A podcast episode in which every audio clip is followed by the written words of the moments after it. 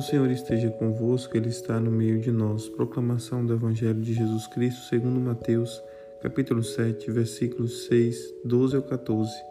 Naquele tempo, disse Jesus a seus discípulos: Não deis aos cães as coisas santas, nem atireis pérolas aos porcos, para que eles não as pisem com os pés, e voltando-se contra vós, vos despedacem.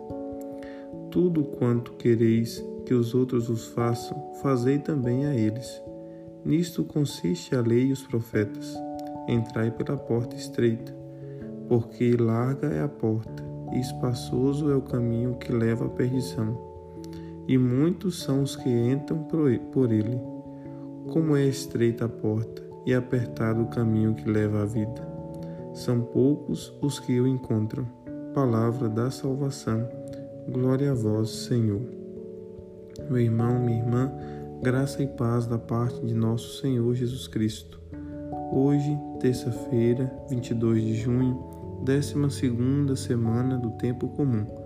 Jesus conversa com seus discípulos e diz que não é possível atirar as coisas santas aos cães e nem aos porcos as pérolas.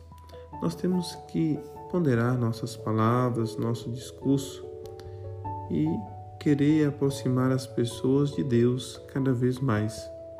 Esse querer a aproximação de Deus e com que as pessoas também valorizem as coisas que vêm de Deus está no nosso testemunho.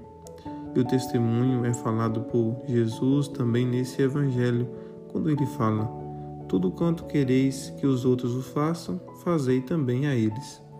Nós, por muitas vezes, queremos que os outros façam o bem a nós, mas nós não praticamos o bem. Nós temos que ser promotores do bem.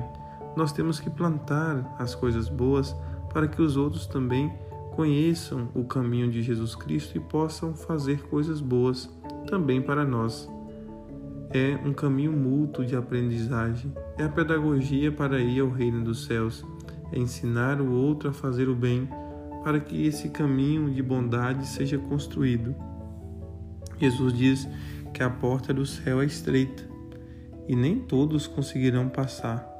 Por isso nós devemos nos desapegar às coisas da terra por muitas vezes. Se nós nos apegamos muito, colocamos muitos apetrechos, muitas bolsas, muitas coisas, como nós vamos passar pela porta do céu? Iremos ficar do lado de fora porque não vamos conseguir passar com esse tanto de coisa.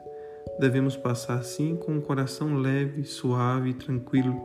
Por isso devemos depositar as nossas preocupações nas mãos de Jesus Cristo e pedir que Ele nos ajude, que Ele nos dê forças para podermos passar pela porta estreita, a porta do reino dos céus. Que o Senhor nos ajude e nos ilumine. Ele que é Pai, Filho e Espírito Santo. Amém.